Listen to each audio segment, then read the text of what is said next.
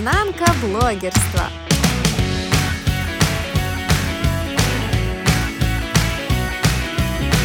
Приветствую тебя, любимый слушатель! Я, Бондаревская Таня, рассказываю о начинающем блогере Ольде. В своем первом выпуске я рассказала короткую предысторию того, как все началось. А пока, пользуясь случаем, хочу поблагодарить всех, кто уже послушал мой подкаст и поддержал меня добрым словом. Спасибо вам огромное. Вы меня мотивируете писать все больше и больше. А теперь шок-контент. После первого выпуска ни одна Ольда не написала мне с претензией. Чему я безгранично рада. Хочу еще немного поделиться своими переживаниями насчет подкастов. Если честно, мне всегда казалось, что у меня очень высокий голос, как у ребенка. Поэтому сейчас я говорю намного ниже, чем в первом выпуске. Я искренне надеюсь, что это не так. Я уже 20 раз переслушала запись, но так и не смогла понять, то ли я крутой эмоциональный диктор, то ли я психованный пациент психбольницы для блогеров, если такие вообще есть. А теперь вернемся к нашим баранам. Вернее сказать, к овцам, и то одной. Да и овцой ее не назовешь. Напомню, что в нулевой серии я знакомила вас с главной героиней моего подкаста, девушкой Ольдой, Сегодня я начну с того момента, когда она произнесла про себя волшебные слова «Я хочу быть блогером».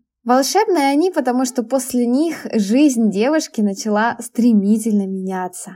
Ольда сидела полностью неподвижно, и лишь внутри у нее бушевал ураган эмоций. С каждой секундой нарастало трепещущее чувство. Живот начало крутить от волнующих мыслей, которые нескончаемым потоком врывались в голову. Ей не терпелось рассказать об этой идее родителям, но Ольда примерно понимала, как они отреагируют, и поэтому решила для начала их подготовить. Первым делом она открыла тетрадь и стала записывать все аргументы «за», которые приходили в голову. Ольда снова и снова листала Инстаграм в поисках новых идей и поняла, для того, чтобы стать блогером, необходим качественный контент. А это значит, что ей нужен и далее по списку. Новый телефон для красивых кадров, штатив, кольцевая лампа, без нее вообще ни один уважающий себя блогер не обходится. Новые обои, ну или хотя бы какой-нибудь фон в виде огромного ватмана. А вообще по-хорошему надо сделать ремонт в комнате или переехать в новую красивую квартиру с евроремонтом. Еще нужен оператор, видеоредактор и человек, который пишет завлекающие тексты. Конечно, без второй части списка можно пока и обойтись, но было бы неплохо. Всю вторую половину дня Ольда просидела за размышлениями. Бедный Бин терпел до последнего, пока уже мама не подошла и не сказала «Ольда, ты уже весь вечер сидишь, не поднимая своей пятой точки с кресла. Пожалей Бина, он уже извелся просить тебя его выгулять. И как пойдешь, зайди в магазин, купи молока и масло, деньги в коридоре». Ольда пришла в сознание и увидела, что у Бина уже глаза на лоб вылезли. Она накинула ветровку, взяла мешочки для переработанных органических отходов своей собаки и, наконец, вышла из дома. Жили они на четвертом этаже. Ольда любила спускаться по лестнице, но поднималась только на лифте. Бин несся как угорелый, перескакивая через две ступени. Даже парочку раз навернулся. На миг девушке показалось, что в один такой кувырок брызнула маленькая струйка. А может, стена так всегда и выглядела. Подъезд, знаете ли, не самый чистый. Не успела Ольда открыть дверь, как ее белая ракета запустила систему сброса. После всех этих грязных делишек наши товарищи решили поиграть. И как хорошо, что собака – это собака. Даже когда ты забываешь взять игрушку из дома, ты всегда можешь воспользоваться палкой. Что, собственно, Ольда и сделала. А пока она кидала Бину деревяшку, размером превышающую его в полтора раза, у нее созревал план по начинающему блогу. Первое, что надо сделать, это придумать крутой ник потому что Олда 3200 явно не попадает под стандарты популярности. Второе – это описание профиля. Но что там можно написать? Худший ученик по версии географа? Собиратель какашек своей собаки?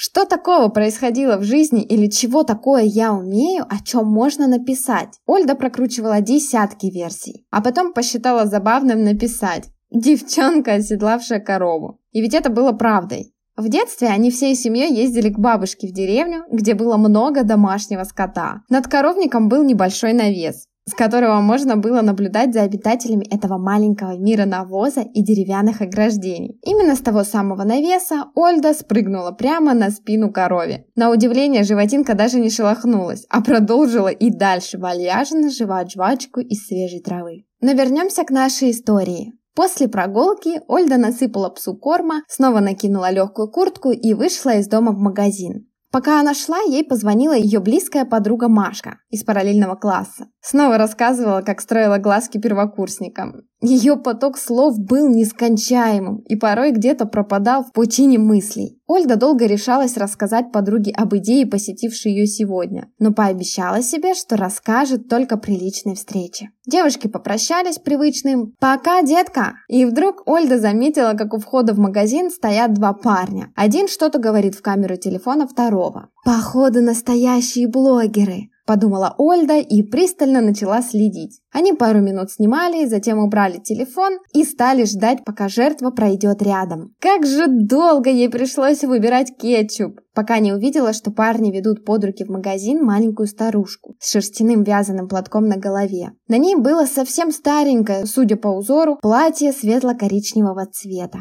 Но несмотря на весь винтаж, видно, что одежда чистая и аккуратно выглаженная. Весь ее образ говорил о прожитом времени. Сильная сутулость, тонкая на руках с просвечивающимися венами и немного дрожащие пальцы. У пожилых людей часто бывает тремор, но у этой милой бабушки дрожь была еле заметна. Ольга не сразу поняла, что стоит на одном месте и пялится на эту картину из ведущего, жертвы и оператора уже минут пять. Она была в шоке от увиденного. Парень, что пониже, водил ее по всему магазину и набирал продукты в корзинку. Бабушка терялась, плакала, охала, отнекивалась, но вскоре сама говорила, что ей нужно. А надо-то самую малость. Масло сливочное, хлеб, молоко, конфетки для внуков. Но уверенные в своих действиях ребята набрали ей всего понемногу. И фрукты, и колбасу с сыром, и все то, чего Ольда не могла разглядеть. Второй парень снимал это все на телефон. Выглядело, конечно, жутковато, но потом они подошли на кассу, и парень достал деньги, чтобы заплатить за продукты и Заплатил! Ольга даже немного прослезилась, ведь тогда это еще не было мейнстримом. Бабушка чуть ли не на колени вставала, плакала, благодарила мальчишек за доброе дело. Они и сами в конце говорили дрожащими голосами. Ольга смотрела и не могла поверить, что такое бывает, что это происходит в ее мизерном городке, где каждая бабушка на счету.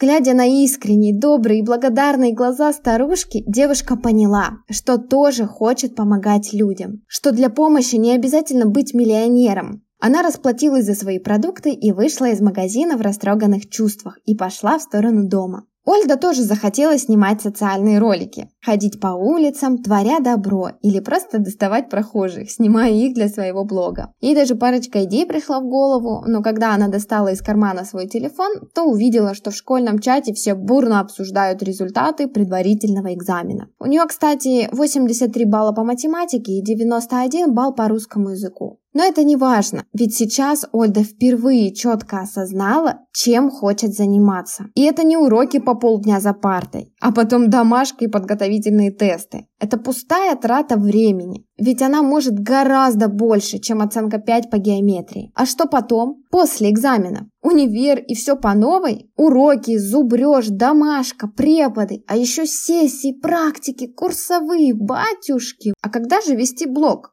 После долгих размышлений Ольда пришла к неожиданному заключению. Чтобы вести действительно полезный и интересный блог, надо уделять ему все свое время.